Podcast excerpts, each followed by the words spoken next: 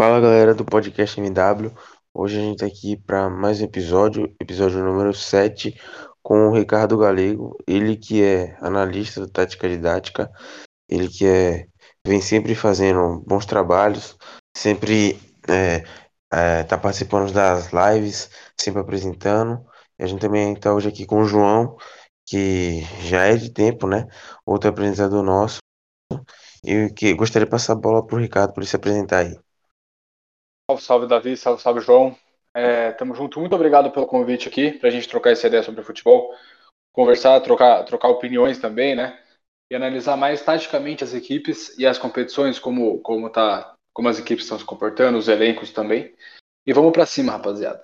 É, muito boa noite aí. É, depende do horário que vocês estão assistindo. Bom dia, boa tarde, boa noite aí a todos os ouvintes. Muito obrigado. Boa noite, rapaziada aí do podcast também.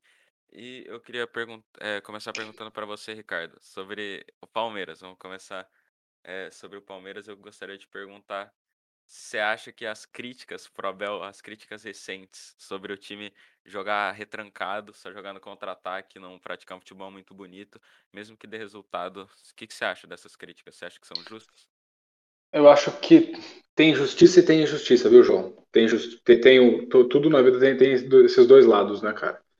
Eu acho que assim, é o seguinte, o Abel, ele foi um cara que chegou no Palmeiras com o Palmeiras fazendo uma transição com a molecada da base para subir essa molecada e ele conseguiu ad adaptar o esquema dele, comprar os jogadores com a sua ideia e levar o Palmeiras a títulos no ano passado. É... O estilo de jogo, cara, é... no ano passado, ele quando foi chegando mais próximos das decisões, o Palmeiras foi recuando cada vez mais.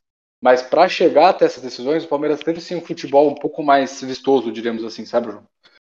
Mas, é... e aí, conquistando os títulos da maneira que conquistou, às vezes até jogando mais fechado para o contra-ataque, é, eu acho que foi uma série de fatores que fez o Palmeiras cair de rendimento nesse próximo ano, nesse 2021.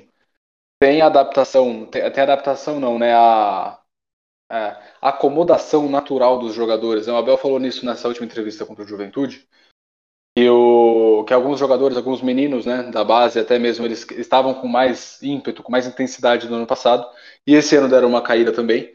É, Luiz Adriano, se você pegar, deu uma baixada agora com o Davidson, talvez ele volte a jogar um pouquinho mais. Zé Rafael pesado, Felipe Melo, um ano mais velho, né? Porque isso conta muito também é, quando você tá, tem uma idade avançada. Então acho que. E, e, eu acho que dentro da sua proposta, que o Abel se se propôs a jogar mais esse ano em relação ao contra-ataque.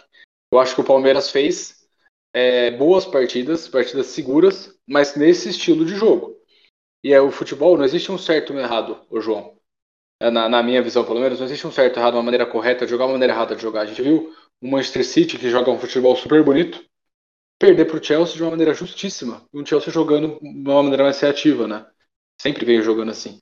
Então acho que não existe o certo e errado, existem maneiras de jogo e a maneira que o seu treinador enxerga o futebol. E você compra o produto que é, que é o treinador, você contrata o produto treinador que você quer ver o seu time jogando, entendeu? É assim que eu vejo mais ou menos. É, eu também, eu, eu vejo meio assim, tá dando certo, né? Então, que continue aí dando certo. Deu muito bons frutos esse trabalho do Abel. E já que você comentou aí sobre essa recente entrevista dele, você acha que foi meio uma cutucada, assim, porque eu vi gente falando é, que foi meio que uma indireta para alguns jogadores, pode ser o Gabriel Menino, por exemplo. Você acha que foi isso? E você acha que isso pode dar uma quebrada assim na relação entre eles? Não, não eu, eu acho que foi, tá? Foi uma indireta, sim, para alguns jogadores ali, se você observar. Né, não é, eu, não é só molecada da base, não, tá? Tem bastante, mole... tem bastante jogador consagrado ali também, que é natural, cara. Se você pegar até o Flamengo de 19, que foi um time muito acima, 2020 não conseguiu é, jogar o mesmo futebol e ganhar os mesmos títulos também, ou brigar pelos mesmos títulos. Por quê? Porque tem essa acomodação natural. Isso é, é muito natural mesmo do ser humano, até mesmo do brasileiro mais específico, né?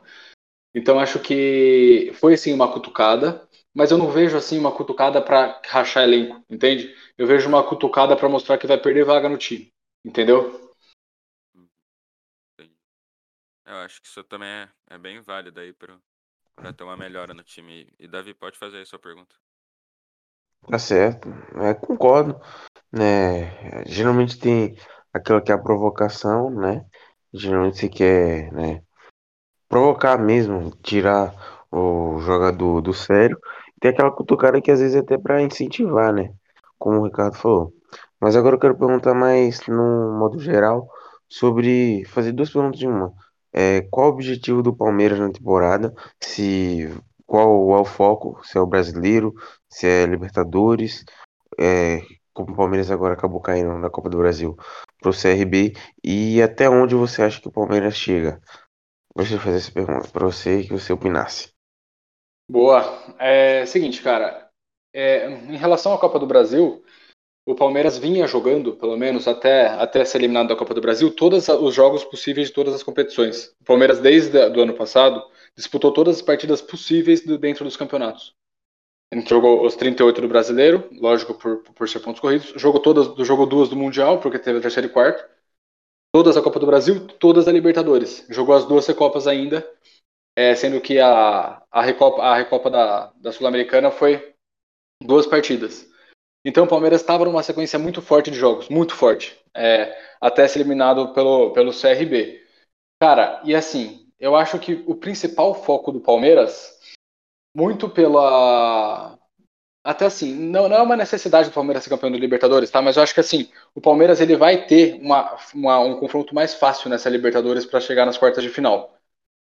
E, e, e, o Palmeiras eu vejo sendo um time mais copeiro, assim, um time mais, mais de. Por esse, por, pelo João ter, até ter falado, esse quesito aí do Palmeiras ser um time mais retrancado, um time mais, mais é, marcador e, e letal no contra-ataque. Eu vejo o Palmeiras com mais foco em Copa, cara.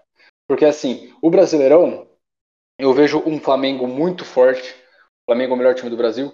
E eu tô vendo um Galo surgir aí muito forte também. Então, e assim, pela necessidade de títulos, o Atlético eu acho que tem mais a focar no brasileiro do que o próprio Palmeiras, porque a chave do Atlético Mineiro na Libertadores é muito difícil, né? É um Boca e provavelmente um River depois. Então, é, eu vejo o Palmeiras ali é, um pouquinho, 70% na, 60% na Libertadores, 40% no, no Brasileiro. Mas levando os dois ali, cara. Enquanto der para ganhar, vai levando. Entendi. É, né? Cada um tem o seu ponto de vista. Eu acho que eu concordo mais ou menos do seu lado. Acho que o time do Palmeiras é um time mais copeiro mesmo. Não à toa ganhou, né? Os, não ganhou o brasileiro, né? O Palmeiras, que é o maior vencedor, ganhou né, a Copa do Brasil e a Libertadores, os torneios de Copa. Acho que o Abel Ferreira ele sabe trabalhar muito bem. Eu vou passar pro João. Pode perguntar, João. É, eu queria fazer uma pergunta meio assim, é, é um negócio que não é um negócio. Calma aí, que eu gaguejei. Não tem como saber se é muito certo, assim. Mas você acha que depois do jogo contra o River, que teve essa mudança é, no Palmeiras, de jogar com três zagueiros, jogar cadenciando mais, depois que viu que dá certo e que ajuda muito na Libertadores aí, como você falou, que o time eu acho que é forte para brigar, é um time que sabe se fechar, sabe atacar. Gostaria de perguntar se você acha que foi depois daquele jogo contra o River é, que o time começou a jogar assim. É o segundo jogo, você quer dizer, João? Não, o primeiro. Primeiro. É, então, o primeiro jogo que, que, deu tudo certo ali foi quando o Abel montou uma linha atrás ali, puxando o Gabriel Menino, para ajudar o, Marcos Rocha, né? Uhum. Só que assim, cara, é, eu acho que existem gatilhos, né? Usando uma palavra da moda, eu acho que existem gatilhos. Porque se você pegar o, aquele jogo, deu tudo certo também. Se você pegar o primeiro gol, estava um jogo muito equilibrado, o Palmeiras conseguiu com a mudança do Abel, conseguiu apenas igualar o jogo. O River estava melhor, com a mudança o jogo, o jogo, foi igual. E aí, com uma, numa vacilada do goleiro lá, o Rony fez um gol. E aí já mudou totalmente a partida, né, João? Então eu acho que, que isso também influencia, é, é ter dado certo essa questão também influencia para o Palmeiras levar uma experiência positiva com uma, com uma escalação que deu certo, né? Mas na segunda partida já perdeu em superioridade, ficou em inferioridade numérica em todas as oportunidades contra o River, jogando no 4-3-3, se eu não me engano, como estava. Não estava no 3-5-2, estava no 4-3-3. Então, eu acredito que, que sim, eu acredito que o Abel ele achou uma variação tática interessante e ele começou a gostar mais dessa questão do Palmeiras no 3-5-2. Por quê? Porque o Palmeiras tem dois alas, pelo menos tinha, né? O, o, tem ainda, o Vinha tá na seleção, mas o Vinha ele é muito bom ofensivamente e tem o Gabriel Menino para jogar aberto de ala também e que também é um, é um bom cara para ser ofensivo. Então eu acho que para você até achar esse repertório, conseguir furar as zagas rivais, é interessante ter o 3-5-2 também, né, João? É, e o, você comentou aí sobre achar o esquema certo com os jogadores certos que você tem. E agora, o que, que você pensa com os novos reforços que chegaram, né? O Daverson aí, que chegou, tem, tem mais gente sendo ventilada aí. O que, que você acha que vai acontecer? Alguém vai perder uma vaga, vai mudar o jeito de jogar? O time vai aderir mais esse 4-3-3 que vem jogando com 2-6, com o Scarpa e com o Veiga? O que, que você Uhum. acha que pode acontecer? Então, a gente te- tem um, um dilema aí, cara, até passar para vocês refletirem também. O Abel, ele gosta do. Ele tava jogando um 3-5-2, né? A torcida tava reclamando bastante do tal 3-5-2. E aí o Palmeiras teve a notícia que o Dudu volta. O 3-5-2, o 3-5-2, você coloca o Rony de camisa 9. O Palmeiras faz isso, coloca o Rony de camisa 9 e puxa o Luiz Adriano para jogar de meia para lançar o Rony. É o arco e a flecha ali, né? É, E esses dois estavam encaixando muito bem uma época, até jogando no contra-ataque os dois juntos. Com o passar do tempo, esse, esse jogo no contra-ataque parou de acontecer. E aí o Abel foi pro 4-3-3. E o Wesley começou a ir muito bem no 4-3-3. Pelo menos fez umas duas partidas interessantes. Eu gosto muito dele. É bom jogador, né? Eu não vejo o Abel é, usando um 3-5-2 com Dudu e Rony. Ou é, Dudu e Luiz Adriano tirando o Rony do time. Entendeu? Então eu, eu vejo uma, uma coisa natural do Palmeiras voltar pro 4-3-3 muito por causa do Dudu. Você vai otimizar o Dudu colocando ele numa ponta. Entende, João? O, o Dudu jogando de ponta, ele tem a profundidade, ele tem o um contra um em diagonal e ele tem o corte para dentro para pifar alguém entra fazendo facão ali. Esse alguém pode ser o Rony que tem velocidade, pode ser até o Davidson. Ah, Ele joga Entendeu? por fora e por dentro. né? Exato. O 3-5-2 você limita muito o Dudu, entende? Que seria o melhor jogador. Então eu vejo o Palmeiras indo naturalmente pro 4-3-3 pelas peças que tem, né? Que esse aí foi um papo que a gente teve. Ah, pelas peças que você tem, você monta o seu esquema, né? Aham. Mas você acha que. E aí, Wesley, Rony numa ponta? Quem que você acha que sai? Luiz Adriano? Então, o Lu- tá, eu acho que o Luiz Adriano vai ter que dar uma raladinha aí pra, pra voltar a jogar. O, De- o Abel gostou bastante do Daverson. E assim, até, a gente até conversa direto, cara. O, o Luiz tem muito mais bola que o Daverson, não tem nem dúvida com a bola no ali.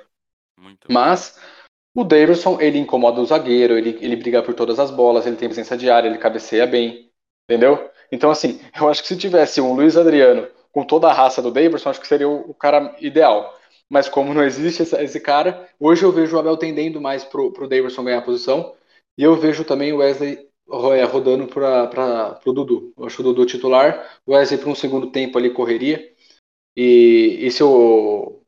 E, e aí no meio campo também, é, eu vejo o Felipe Melo perdendo a vaga pro Patrick. quando É, o voltar de lesão. jogando muita bola, né? Sim. Uhum. É, Davi, pode fazer a sua pergunta. Ah, tá certo. É, eu achei que era um pouco complicado isso, né?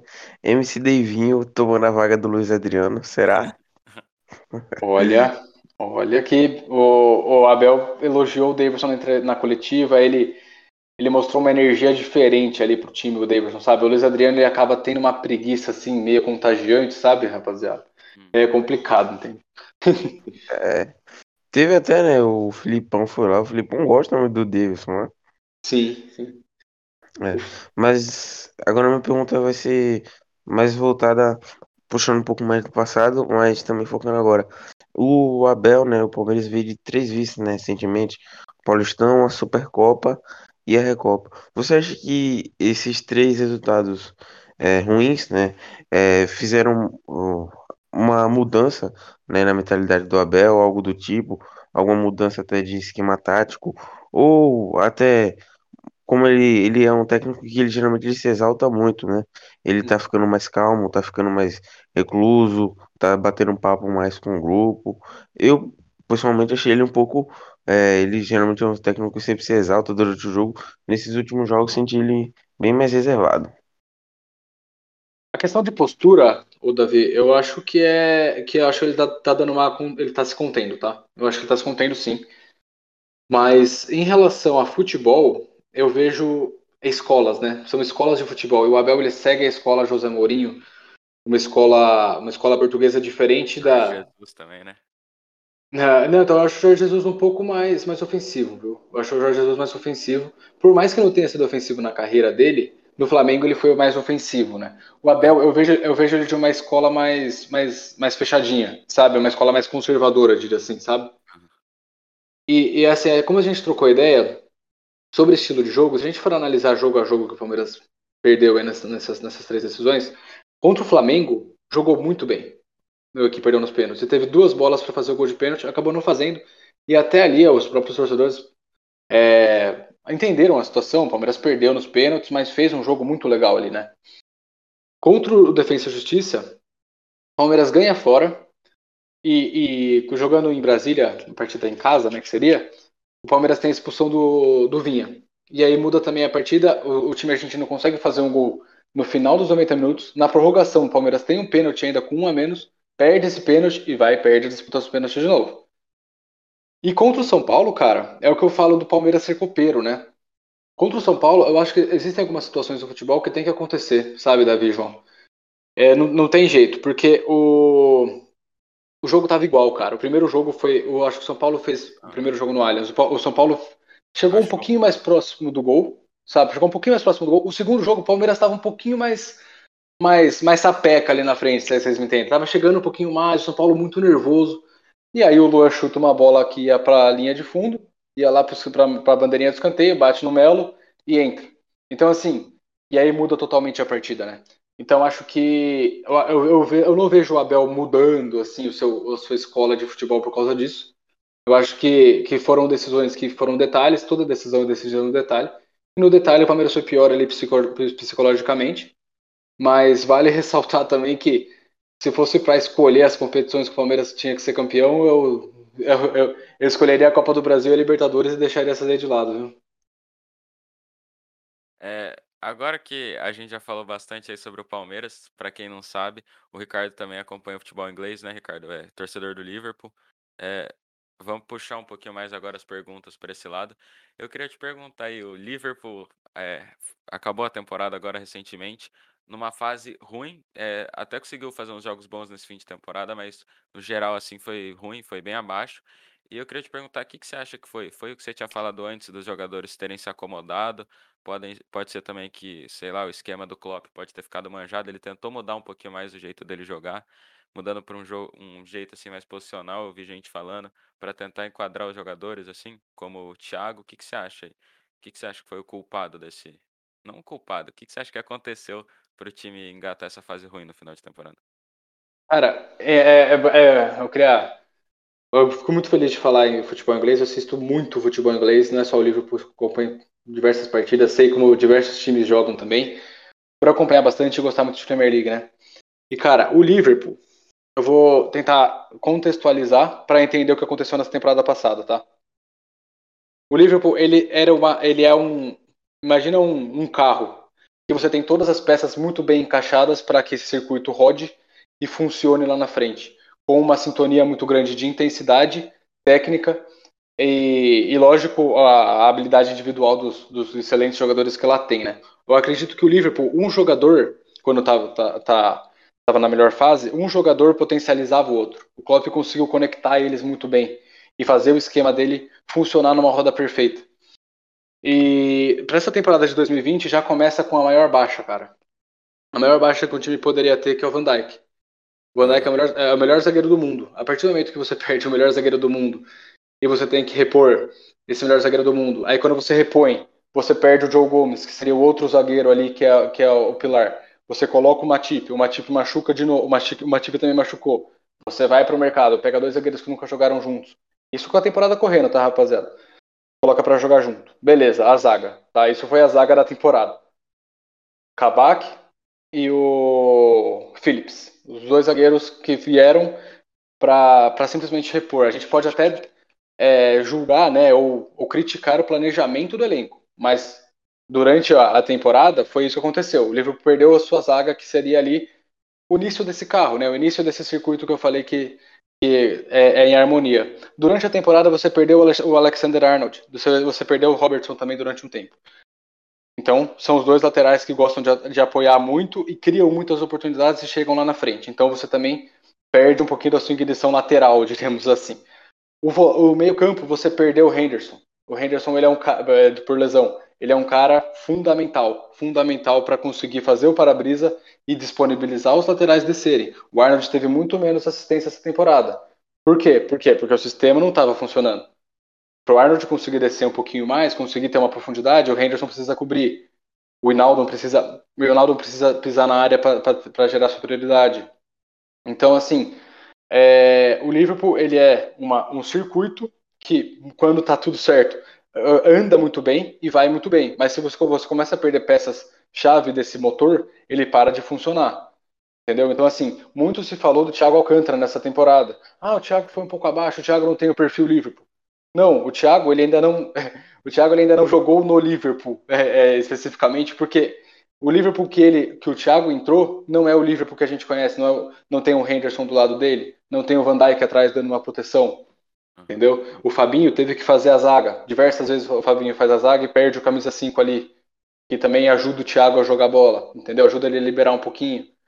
Aí, contando com isso, a fase começa a não vingar, o Mané começa a render muito menos, porque como eu falei no começo, quando, quando o sistema está funcionando, as individualidades são potencializadas, certo? Com o Mané sem o sistema funcionar, o Mané caiu de produtividade, o Firmino sumiu e o Salah, por incrível que pareça, um baita jogador, conseguiu fazer seus gols. Mas eu vejo essa temporada muito mais o problema das lesões e outra coisa também, temporada maluca, calendário maluco.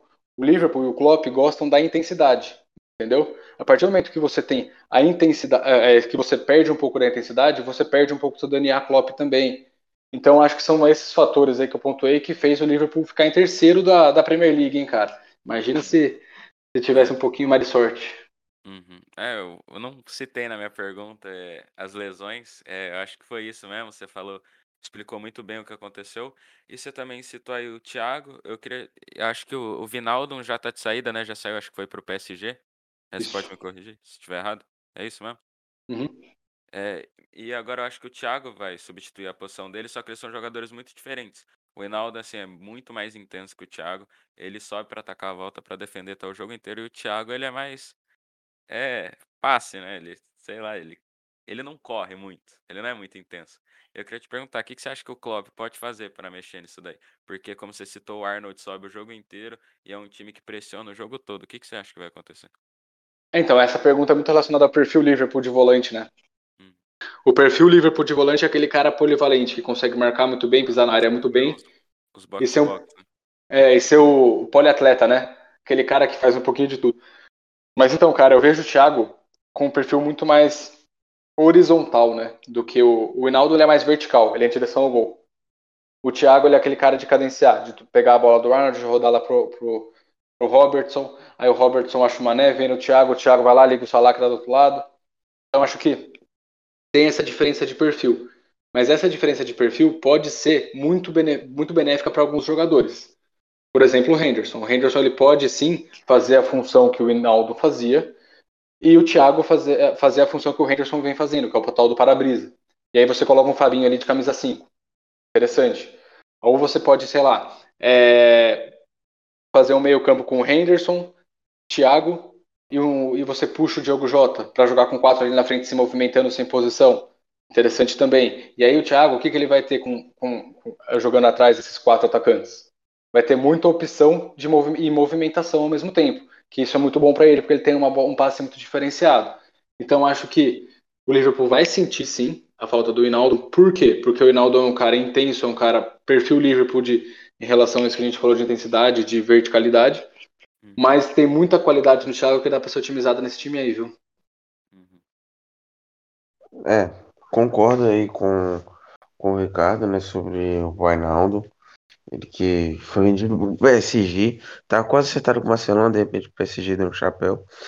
Ele é um jogador bem intenso, né? Era, se não me engano, foi até um dos capitães, né, temporada passada, sempre jogando bem, o cara que representou a camisa do Liverpool enquanto jogou.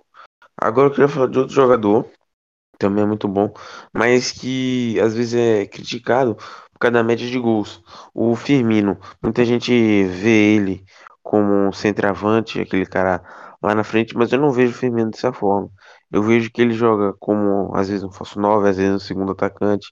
Ele é um jogador que ele varia muito, ele pode fazer várias funções. Como é que você vê essas críticas ao Firmino?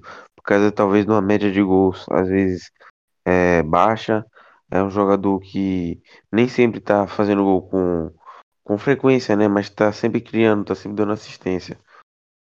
É, eu vou generalizar um pouquinho aqui, mas queria que vocês entendessem assim, o ponto que eu estou querendo chegar. É, o brasileiro, em geral, ele gosta de desvalorizar o próprio produto, entende? É, a gente vê aí um, eu vou agora dar alguns exemplos, tá? A gente vê o Zidane elogiando demais o Vinícius Júnior pro brasileiro, é o Negueba Júnior, né? A gente vê o Klopp ama, ama, o Firmino, né? Fala que o Firmino é muito importante, o brasileiro não gosta muito do Firmino. Guardiola ligou pro Gabriel Jesus e pro Manchester City, fala não, não abre mão do jogador, não serve pro brasileiro também. Então acho que o brasileiro tem essa mania meio feia de desvalorizar os seus talentos, né, cara? Mas só contextualizando isso, eu acho que assim, outra outra outra coisa eu acho que é meio errônea de você analisar é você olhar pro Firmino e pensar que ele é um camisa 9 brocador que ele é o Hernani Brocador da vida, um Joe, um Daverson. Não, não tem nada a ver, cara. Não tem nada a ver o Firmino. O Firmino, cara, falando bem a verdade para vocês, eu vejo ele muito com o papel de camisa 10 ali, cara. Eu vejo ele muito voltando ali para fazer esse meio campo. Quando ele sai da referência ali, ele disponibiliza o espaço para o Mané agredir, pro, os volantes, né, que a gente citou, entrarem na área e para o Salah entrar na área também. Então, assim, ele, ele fazendo esse movimento de puxar o zagueiro, tirar a referência do zagueiro, ele abre um espaço muito bom dentro da área para esses caras penetrarem. E ele tem uma visão de jogo muito boa. Eu vejo o Firmino, assim, com uma função, assim, tática excelente, cara. Eu gosto demais do jogador. E média de gols, beleza, pode olhar a média de gols do Firmino. Mas não esquece de olhar a do Salah também, porque a do, do Salah está tão alta, porque o Firmino dá, abre espaço para ele finalizar. É, Realmente, se a gente pegar aí, é, muito dos gols do Salah são assistências do Firmino. E é como eu falei, às vezes eu vejo o Firmino como segundo atacante, às vezes até com um camisa 10, né? Até com ele sempre volta ali é, mais centralizado, sempre abrindo espaço, dando aquele passe de profundidade. E eu gostaria de perguntar a você também como você vê ele na seleção. É, e se ele se encaixa no esquema do Tite. É, eu gostaria muito de ver o Firmino como titular, porque eu gosto muito dele. Cara, hoje na seleção eu tô gostando do que o Tite tá fazendo. Eu tô, eu tô, eu tô vendo com bons olhos, tá? Não sei, eu queria até saber a opinião de vocês também, mas eu tô vendo com bons olhos porque o Tite ele tá sendo bastante ofensivo e bastante. O Brasil tá sendo muito propositivo, porque ele... diversas vezes você vê o Brasil com quatro atacantes, né? O Brasil com o Richardson, Jesus, Gabigol e o Neymar. E esses jogadores, o que eles têm em comum? Mobilidade, força e verticalidade, né? O Firmino, ele é um cara diferente. Ele não tem tanta força e ele é um cara que cadencia mais o jogo e pifa mais os caras, né? Então, assim, eu gostaria de ver, mas eu não sei se o Tite, nesse momento, pelo menos. É, se ele for deixar o, o, Gabriel Jesus muito aberto lá na direita, não faz sentido, né? Mas eu acho uhum. que dava para fazer uma combinação boa entre esses dois aí. O Gabriel Jesus atacando mais o Firmino, jogando mais de falso 9, assim, eu acho que ia ficar bom. É... Também acho. Agora, é, já que vocês estão falando aí sobre isso, é, você também falou sobre esses quatro atacantes. Você acha que é uma solução para o Klopp é, para encaixar é, essas peças que ele tem? Porque o Diego Jota jogou muito ano passado. Tinha muita gente pedindo para ele entrar no lugar do Firmino, mesmo que até o Klopp tenha falado que isso não vai acontecer. É, o que, que você acha aí sobre isso? Como que você acha que daria uma solução boa? Eu acho que o, o Jota ele é um ele, ele, é um substituto natural do Mané ali. Eu não vejo o Jota eh, na posição do Firmino, não. Eu vejo o Jota mais na posição do Mané. E o Mané estava muito mal na temporada passada, né? Então, assim, teve muita pressão em cima do, do Klopp para tirar o Mané e colocar o, o Jota, né? Mas então, cara, em relação a esses, a esses quatro atacantes, no futebol inglês, é uma coisa só para contexto de jogo, na minha visão, tá? eu não sei, eu não sei mais que o Klopp não, mas assim, eu vejo mais com contexto, com contexto de jogo. Se você tá num jogo apertado, os caras estão se defendendo, você tá jogando contra um Burley da vida em casa. O Burley é um time fechadinho, chato. Em Anfield, porra, vamos com quatro atacantes, vamos, vamos furar essa zaga deles. Mas na Premier League, se você tá empatando um jogo fora contra o Wolverhampton, não acho muito legal colocar quatro atacantes ali não, porque também tem suas responsabilidades defensivas, né? Então, é, eu vejo muito para contexto esses quatro atacantes aí, viu, João? É, lá é um jogo muito pegado, né? Não dá pra meter quatro lá na frente que não vão voltar pra marcar e deixar assim, né? É isso aí. Físico lá na Inglaterra. É, Davi, pode aí fazer sua pergunta. Tá. É... Ricardo, agora eu gostaria de fazer a mesma pergunta que eu fiz, né? Sobre o Palmeiras, agora sobre o Liverpool. Agora nesse, né, que encerrou a temporada, quando voltar, já voltou, né? Mas quando como voltar naquele ritmo, né? Champions, campeonato, tudo é, frenético. É, eu gostaria de saber qual é o principal objetivo do Liverpool e onde você acha que o Liverpool chega. Eu acho que o Liverpool vem bem forte para essa Champions. Acho que Premier League acho complicado, né? Tem o City que parece que encaixou uma forma para ganhar a Premier League com Guardiola. Eu acho que dá para o Liverpool buscar aí uma Champions. Eu acho que esse time é um time que se dá bem ali no mata-mata. Mas vamos ver se acontece a mesma coisa que ocorreu em 2019. É, o... você foi muito bem, assim, eu concordo muito com o que você falou em relação à Premier League. Porque assim, o Manchester City, ele te... se você quer ser campeão inglês hoje, o Manchester City ele te exige fazer muito ponto, muito. E se você vacilar em um, eles vão ganhar de você, entendeu? Então acho que a Premier fica complicada por, pelo fator Manchester City. O Manchester City e o Guardiola ele é craque em ganhar a liga, né? Todo lugar que ele vai ele ganha a liga e ele não ganha, ele deschava a liga, né? Porque ele faz 100 pontos, 98 pontos. Então se você quiser bater de frente com o Guardiola, você não pode dar brecha para perder pontos bobos em casa ou até mesmo fora inclusive fora, né? Então, eu também vou junto com você aí. Eu acho que a, a Champions é um caminho que o Liverpool tem uma camisa pesadíssima. Tem Enfield, que também é um, é um campo muito difícil de se jogar contra no mata-mata. Então, acho que, é, além de ser um caminho mais rápido, é um caminho mais acessível para o Liverpool. Uhum. E sobre a Premier League também, é, esse ano foi esse ano, assim, a temporada passada com esse ano, foi uma temporada de destaque, assim, do time inglês, né? É, teve os dois times ingleses na final da Champions, teve muita gente acompanhando a Premier League aí para ver o City, que estava voando, acho que 20 jogos, ficou invicto, depois foi batido pelo Manchester United. É, que, que você acha? Você acha que tem algum jogador do que joga na Premier League, assim, um joga... Kanté, por exemplo, ou algum jogador do City, como De Bruyne, que pode ganhar uma bola de ouro? Porque eu acho que faz tempo, né, que um jogador da Premier League não ganha. Se eu não sei, é, bo... enganado. Bo... É, perfeito. Boa, boa pergunta, cara. Porque assim, eu, eu queria também saber muito o critério da bola de ouro, tá? Eu queria muito assim entender qual é o critério dos caras, porque assim, tem algumas escolhas deles que a gente fica assim, putz, não desmerecendo o trabalho de quem ganhou, mas eu acho que tem outros jogadores que poderiam ter, ter beliscado ali. É, em relação à bola de ouro, para ganhar a bola de ouro no. Algum inglês que possa ganhar a bola de ouro. É, jogador da Premier League, né? não é inglês em específico. Ó, o De Bruyne, ele é um cara que já, já poderia ter beliscado pelo menos um segundo lugar, na minha visão. Tá? Eu acho que assim, você fazer uma Premier League como ele sempre vem fazendo, com a regularidade que ele vem fazendo, eu acho que ele merecia um reconhecimento maior. No Liverpool, é, em 2019, o Van Dijk chegou a pegar terceiro colocado mas se também chegasse ali em segundo, talvez. O Salah em 2018, eu acho que ele foi o melhor do mundo durante um período. Durante um período ali de 2018, ele estava voando. O Salah, ele, ele, jogou ali uns quatro meses de melhor jogador do mundo em relação ao futebol. Se você escolhesse alguém ali, era o Salah que estava que tava no auge também. Eu acho que tem muito uma glamorização da FIFA em relação a ah, quem ganhou a Champions, ah, ou quem é, fez o maior número de gols numa competição é, europeia de seleções, sabe? Então acho que tem uma glamorização muito forte e até uma desvalorização do que os, os jogadores que jogam na Inglaterra é, fazem né, na, na temporada. Né?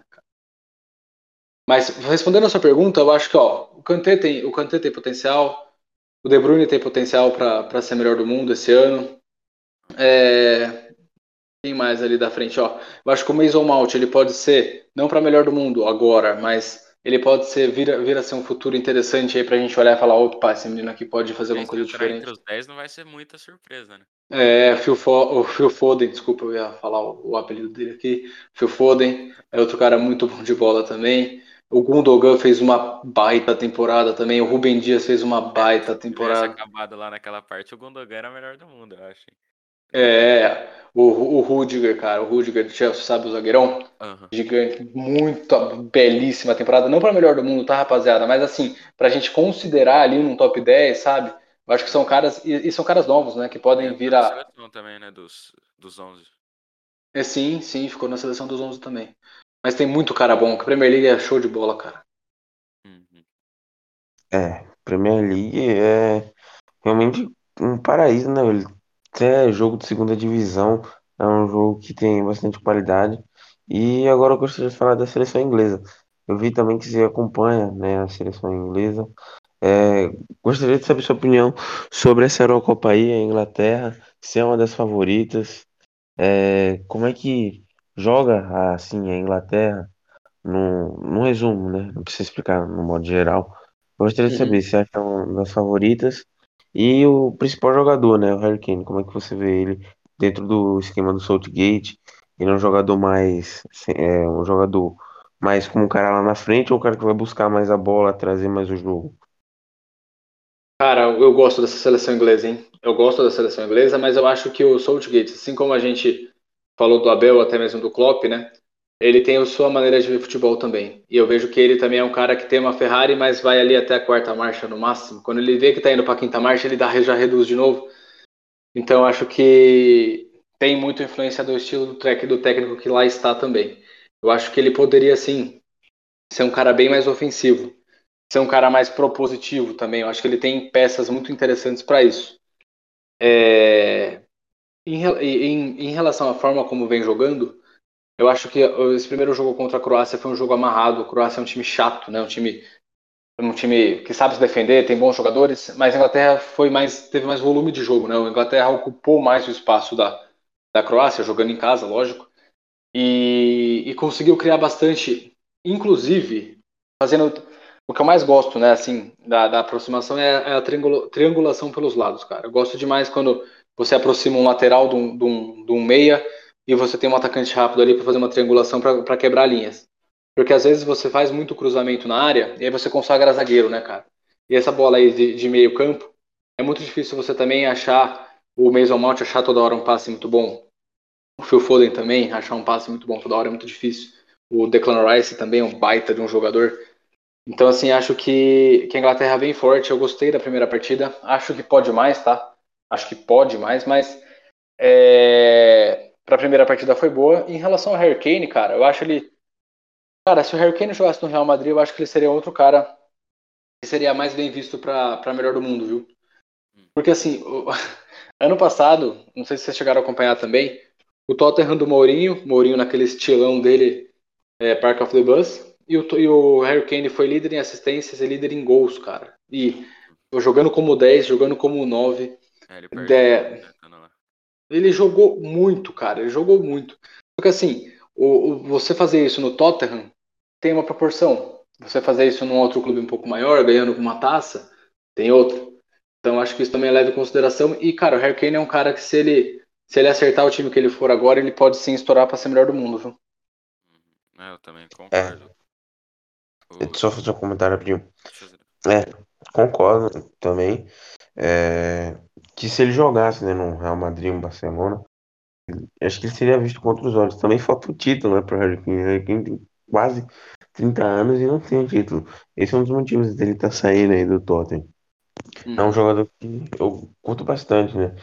Um jogador que, mesmo assim, ele estourou mais, porque mais com 24, 25 anos ali, a gente conheceu ele ali naquela campanha uh, do Tottenham ali mais para 2016.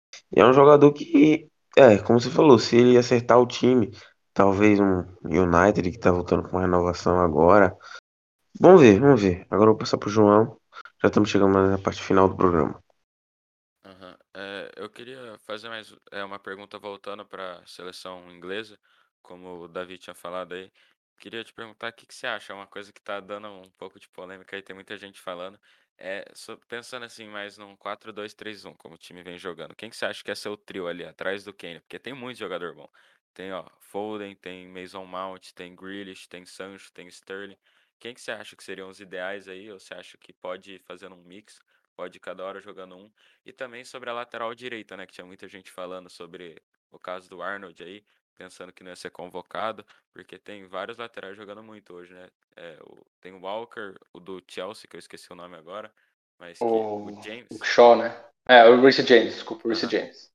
Uh -huh. E o Walker, ele e o Arnold, quem que você acha aí que pode jogar? Começando pela lateral, cara, eu acho que assim, eu gostei muito de uma coisa que o Southgate fez, que assim, ninguém tem vaca cativa em seleção, cara. Seleção vai quem está melhor, quem está melhor. Isso, isso assim é uma coisa muito pura, assim, né, de se pensar hoje em dia, porque se a gente pega a seleção brasileira, tem sim jogadores de vaga cativa lá, né? Uhum. É, então, assim, o Arnold é o melhor lateral do. Foi o melhor lateral da Premier League ano passado? Foi. É um, é um baita jogador para o ano que vem, para o futuro? É um baita jogador para o futuro. Mas, cara, o Reece James estava melhor e o Walker estava melhor. Entendeu? Se você quer ganhar a sua vaga, você tem que fazer por merecer, você tem que jogar. E eu gosto disso. Eu gosto disso porque você incentiva o jogador a não entrar no comodismo.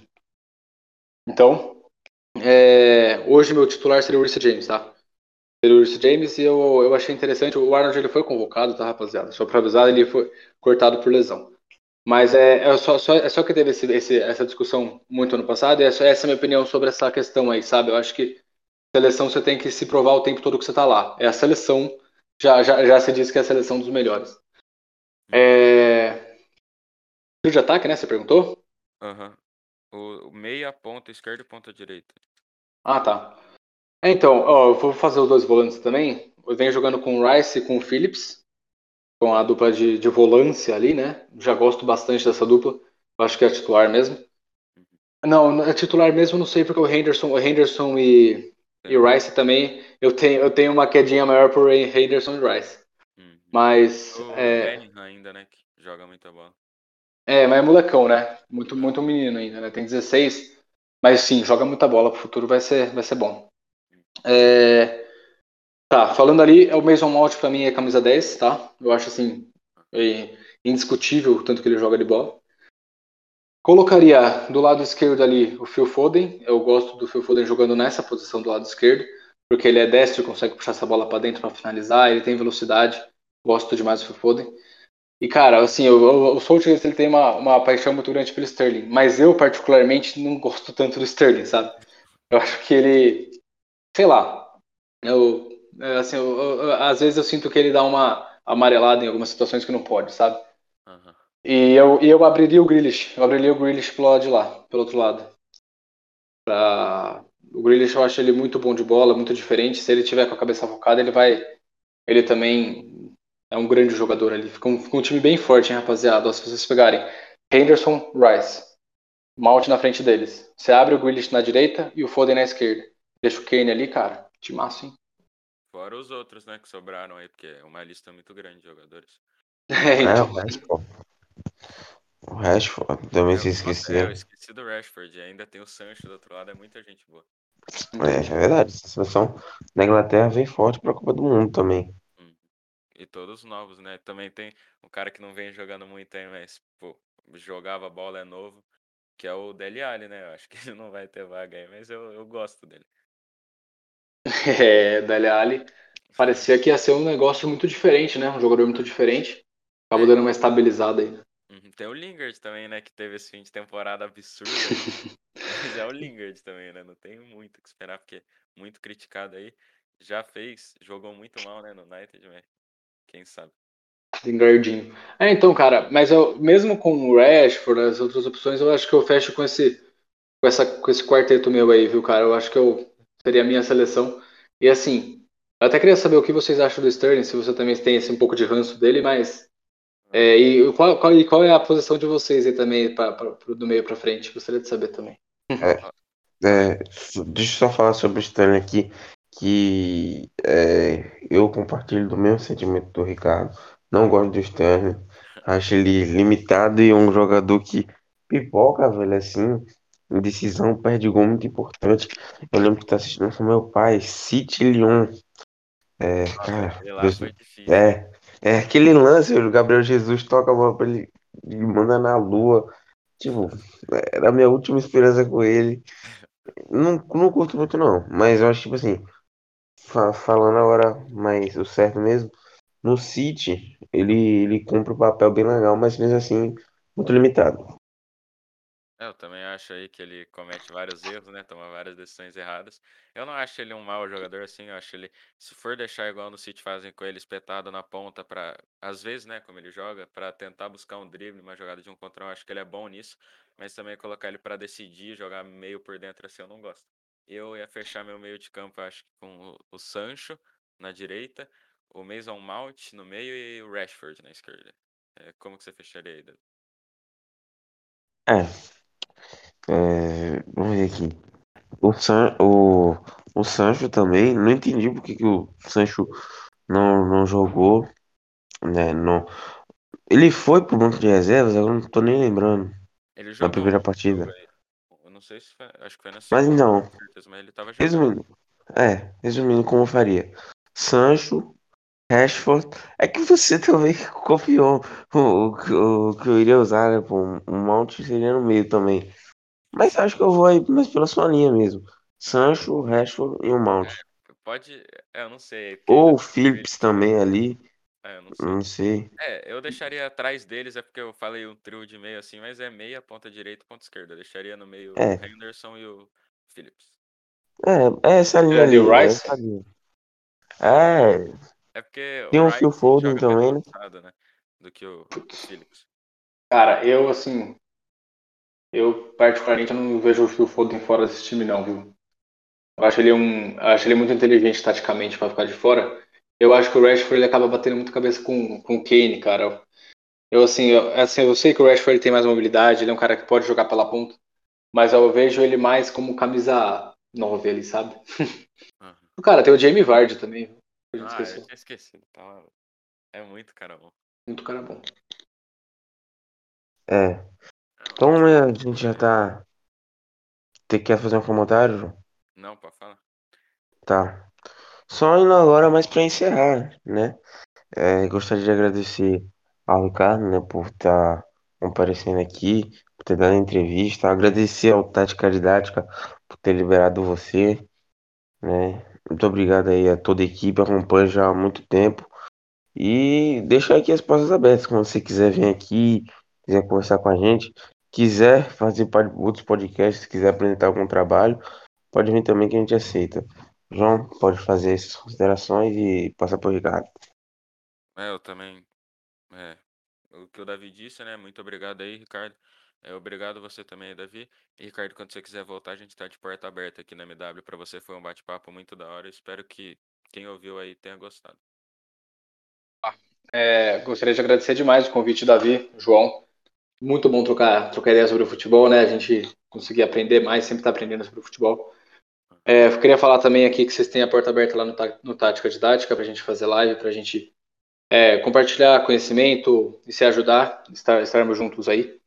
E tamo junto, cara. Vou, vou, vou tentar participar de mais vezes aqui porque eu gostei do papo. E, e é isso aí, rapaziada. Tamo junto. Obrigado, viu? Tamo junto. É, é, será uma honra aí receber você mais vezes. E muito obrigado aí pra quem assistiu. As redes sociais de todo mundo vão estar aí na descrição. E falou.